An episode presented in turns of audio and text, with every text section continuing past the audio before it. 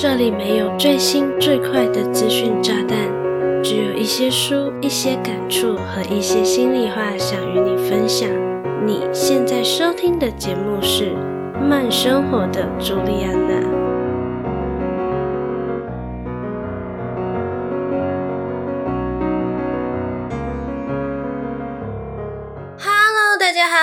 我是朱莉安娜，感谢你收听《慢生活的朱莉安娜》第四十八集。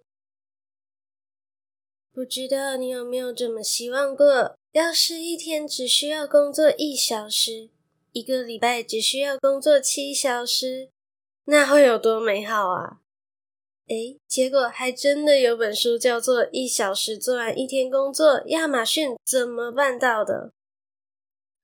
刚开始我完全是冲着书名去图书馆预约了这本书，实际阅读过后呢，我觉得内容和书名之间的关联略显微妙，但是它的副标倒是挺贴合内容的。这本书的副标是《亚马逊创始主管公开内部超效解决问题、效率翻倍的速度加成工作法》。听完副标，是不是比较知道这本书主要讲些什么了呢？如果你的目的是想要学习时间管理，那我认为一小时做完一天工作这本书的作用不大。这本书主要描述的是 Amazon 的公司文化，并从中剖析出 Amazon 能成为美国电商巨头的原因。大部分的内容都和职场工作技巧相关。所以会比较适合有管理权的中高阶级主管。当然，假如你是对 Amazon 这家公司的企业文化有兴趣，你还是可以去翻一翻这本书，或是先把这集节目收听到底。在接下来的节目中，我将透过 Amazon 的企业文化与价值观、公司的时间管理方式以及高效开会技巧。这三个面向来与你分享，Amazon 是如何配得上一小时做完一天工作这么嚣张的书名啊！当中也会与你分享书中提到的实际运用步骤，让你在收听后可以融会贯通，应用在你的工作上哦。假如你对本期的节目内容感兴趣，或是你想阅读文字稿作为收听后的复习。欢迎你随时点击资讯栏的文字稿连接哦。那我们就开始今天的精彩内容吧。首先，你会继续收听节目，一定是很好奇这本书《一小时做完一天工作》，亚马逊怎么办到的？是在讲些什么吧？也很好奇，Amazon 是如何能够在那么短的时间内就完成永远都做不完的工作吧？答案就在于 Amazon 的工作文化。作者佐藤将之 （Sato Masayuki） 在书中提到，Amazon 的工作文化可分为三个核心，分别是：一、Amazon 拥有名为 Customer Experience 的价值判别标准；二、Amazon 独有的十四条领导准则；以及三、顾客永远是 Amazon 的明灯。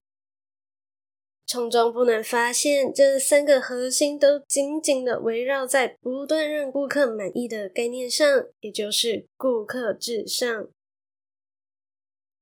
第一点的 Customer Experience 指的是顾客满意度，也就是 Amazon 会把顾客满意度作为价值判别的标准，在采用某项机制前，他们会以顾客满意度为优先考量，并且只实行有助于提升满意度的计划。第二点的十四条领导准则呢，则明确地规范出 Amazon 员工的行动原则，当中包含了主人翁精神、创新与简化、学习并保持好奇心等。其中最重要的是 Customer Obsession，也就是以顾客为念。不论何时，Amazon 的员工都要站在顾客的角度采取行动。第三点的顾客永远是 Amazon 的明灯，也贯彻了前面的两个核心。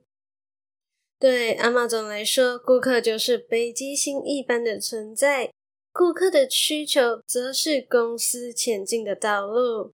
总而言之，就还是顾客至上啦。不过，这里的顾客至上，并不是满足顾客莫名其妙的要求哦，而是公司内部在采取决策时，会优先考量顾客的立场。在这里，我就直接用情境来与你分享，Amazon 是如何将这三个核心概念运用到工作上的。假设你想到一个创新的 idea，你应该会跃跃欲试，想要立刻执行，并非常期待结果吧？但是你的公司会如何看待以及执行前所未有的全新方案呢？书中提到，有不少的企业在执行全新方案时，都是先成交计划，然后反复审核长达一年，花很多的时间在书面请示和协调上，好不容易通过审核，组成专案小组又要个半年，等到方案正式启动，时间都超过一年半载了。而且在这漫长的审核过程，搞不好还要看主管的脸色，揣测公司的状况。说不定方案正式启动时，专案成员都已经换过一批了。这种做法看起来像是谨慎的做出正确决定，实际却是什么都没有做，不是吗？作为一个想要赚钱的企业，却花大把的时间在做无法让顾客愉快掏钱的事情，是很没有意义的。要改善如此虚无缥缈的职场氛围，就真的必须有人跳出来发出质疑。理想的情况当然是握有管理权的主管主动跳出来做这一件事。像我之前的行销主管，都会细心的和老板分析哪些方案立刻执行的话，利是大于弊的。如此一来，就不会一直做白工。透过不断让顾客满意的核心概念来区分必要以及不必要的工作，只做能让顾客愉快的事情，也就是 Amazon 能够成为美国电商巨头的其中一个原因。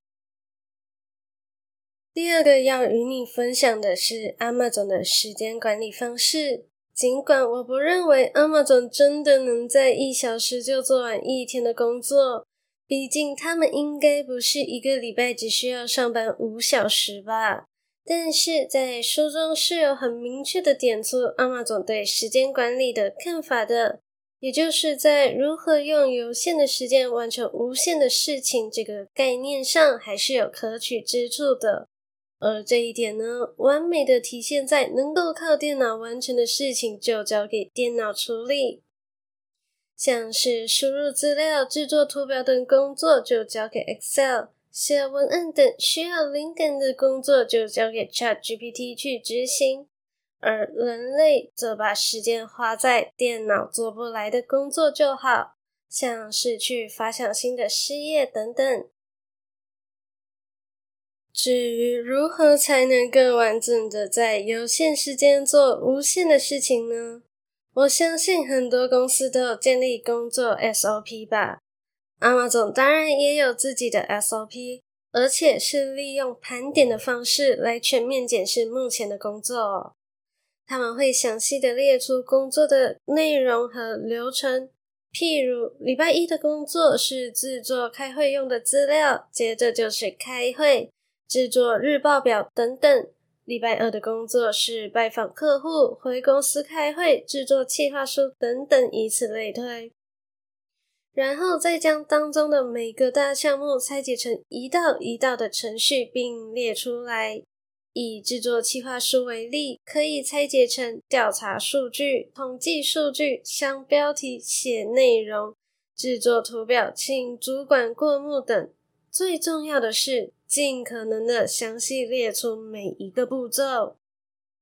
接着就是检视有哪些任务是可以交给电脑处理的，像是统计数据、制作图表就交给 Excel，想标题、写内容就要交给 ChatGPT。经过以上三个步骤，你可能会发现有百分之二十的工作根本就不需要人类负责，而这些工作对 Amazon 而言，就是无法提升顾客满意度的任务。与其花费大量的人力和时间处理，倒不如交给电脑负责，让人类去做电脑做不到的事情，才是有效利用资源。再来，我想请你回想一下，你的公司一般是用季度检讨，还是会在每个月初或月底检视专案进度呢阿玛总认为用季度或是每个月的循环来检视工作是很慢的，因此他们一直是以一周为基本单位来推动工作进度。阿玛总非常重视 PDCA 的观念。P 是 Plan，也就是计划；D 是 Do，也就是执行；C 是 Check，也就是检查；A 是 Action，也就是行动。你可能会疑惑，执行和行动有哪里不一样吗？在 Amazon 的价值观中，PDC 中的 D 执行是远远重要于 A 行动的。每当要正式启动新计划，Amazon 并不会投入大量的时间在计划上，而是先小范围的实作看看，再根据结果来反复查验，直到结果是满意的才会采取行动。这就是执行和行动的差异。我想大多数企业都是以季或是月为单位来检视工作进度吧。那为什么 Amazon 要那么紧张兮兮的，每个礼拜都要来进行 PDCA 的循环呢？原因很简单，比起上个月的三餐吃了什么，你应该比较记得上个礼拜吃了什么吧？把这个想法套到专案中，如果以周为单位来核对目标以及结果，就算两者间有任何的差异，也比较容易查出原因，而能尽早采取有效的对策。但是以月为单位来核对目标与结果的话，就必须花费更多的时间来排查两者间产生差异的原因，不仅变得很难找到有效的对策，还会让结果更加走偏。很显然，以周为单位进行 PDCA 循环的 Amazon 肯定会比其他用月为单位进行工作检视的企业更快发现问题的所在，同时尽快纠正。虽然以周为单位听起来充满紧急和压迫感，但是以长远看来，绝对是更节省时间成本的做法哦。嗨。很高兴你愿意将节目收听到这里，现在是中场休息时间，让我郑重的向你介绍我们的 Podcast 剪辑服务上线喽。剪辑是一件繁琐却非常重要的工作，好的剪辑可以让你的节目更具有吸引力与专业感。如果你想要踏入 Podcast 领域，却没有足够的时间或是经验，就请你把节目交给我们吧。我们可以帮你的节目去无存菁，理出节目的高潮，让你的节目听起来更顺畅和抓人耳朵。你只需要提供音档，我们就会在最短的时间为你剪辑出高品质的节目。无论你是准备踏入 Podcast 的新人，还是有经验没时间的 Podcaster，只要你对我们的 Podcast 剪辑服务有兴趣，就赶快点击资讯栏的链接了解详情吧。让我们有机会帮助你的节目更上一层楼。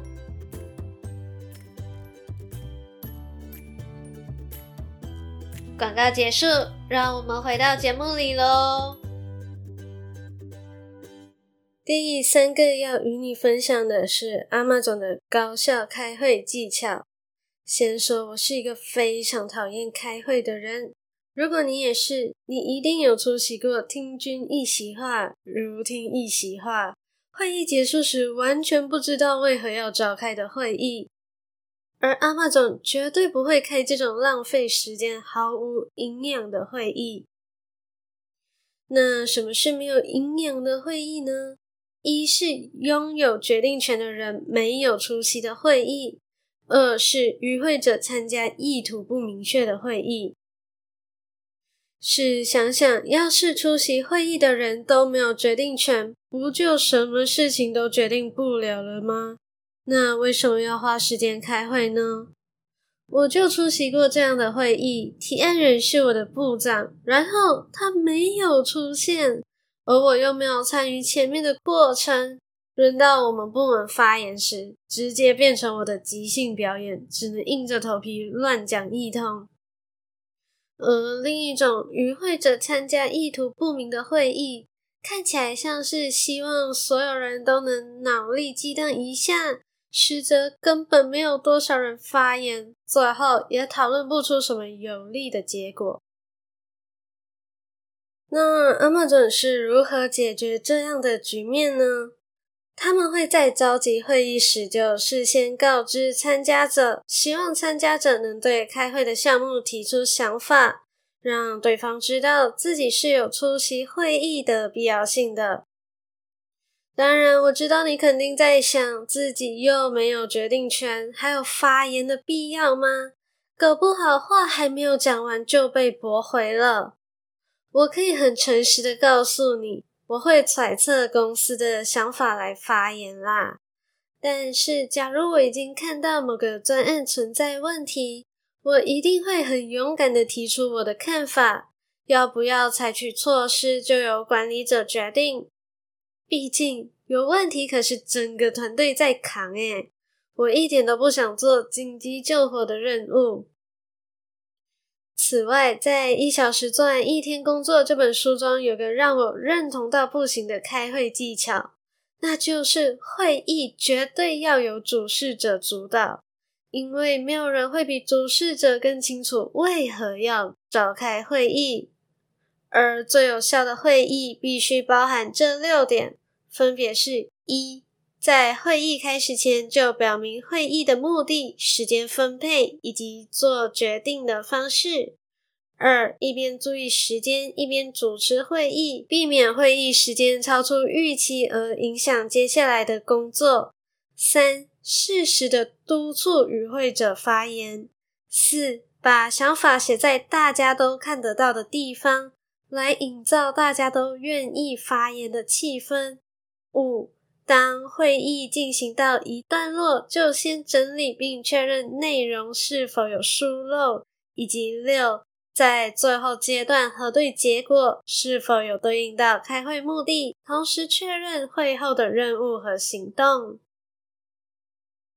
在书中还有提到一个很理想，但是在实践上可能没那么容易的开会技巧，那就是在会议中不使用 PPT 简报，而是将需要讨论的项目打印在 A4 纸上，并分发给所有的与会者。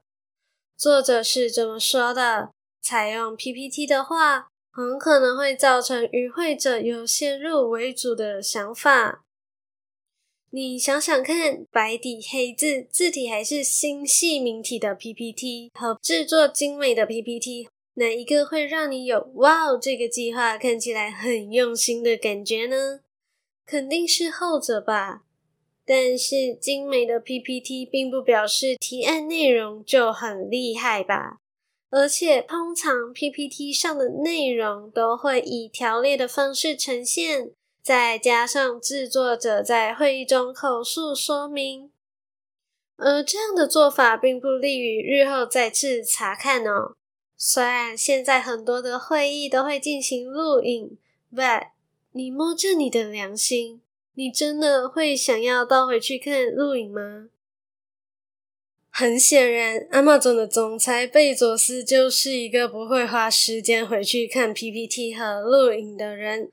所以他发出 PPT 禁令，要求大家在做企划书和报告书时，在 A4 纸上写出要讨论的议题、开会的原因、有什么对策等等，简单明了的内容，并整理成一页就好。如果是年度预算、新专案计划书等的大型项目，则可以用到六页之多，并且在开会前就将这些内容列印出来，放在会议桌的每个位置上。同时要求与会者都要在开会前就看过当中的内容。由于大家都事先看过要讨论的内容，自然就能够大幅提升会议效率啦。接下来就只需要针对纸上的内容逐步提出疑问，回答疑问，直到采取决策，就会议结束了。听起来超级理想吧？能不能做到就是另外一回事喽。以上就是我从《一小时做完一天工作》这本书中截取出来的三个想与你分享的内容。带你深入了解 Amazon 是如何在最少的时间做最多的事情。老实说啦，我觉得工作的时长从来就不是重点，重点在于你是否善用时间来产出具有价值的成果。有些人很喜欢用花了多少时间来衡量成果的价值，譬如为了这份报告熬了多少个夜晚。却没有思考过这么做是真的符合时间成本吗？多数时候只是看起来很努力，实则没有任何意义。既然你都把节目收听到这里，我想你应该有学到不少了吧？希望这些观念和方法可以帮助你在职场上更好的管理时间。解决问题以及提升工作效率喽。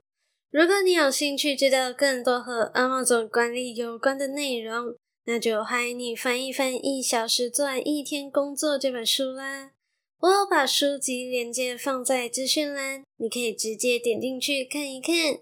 我就坐等你和我分享阅读心得喽。好啦，这一集的节目就来到尾声喽。非常感谢你愿意在百忙之中收听慢生活的朱莉安娜，希望你喜欢本期的节目内容。如果你觉得本期的内容还不错，期待你能订阅这个节目，同时花一点点的时间帮我到 Apple Podcast 给我五颗星加留言，让更多的人有机会看到并收听这个节目哦。假如你是 Spotify 的用户，现在也可以在 Spotify 中留言给我喽。此外，也非常欢迎你将正在收听的集数转发到 Instagram 的限时动态，同时 tag 标记我，让我知道你正在收听这个节目。想关注更多的动态，欢迎追踪慢生活的朱莉安娜的 Instagram。我的 IG 账号是 JULIANACHOOCOM，现在已经有越来越多的人会到 IG 和我互动哦，所以就请你大方的和我分享收听心得吧。如果你真的非常害羞，就悄悄的订阅节目和追踪 IG 吧。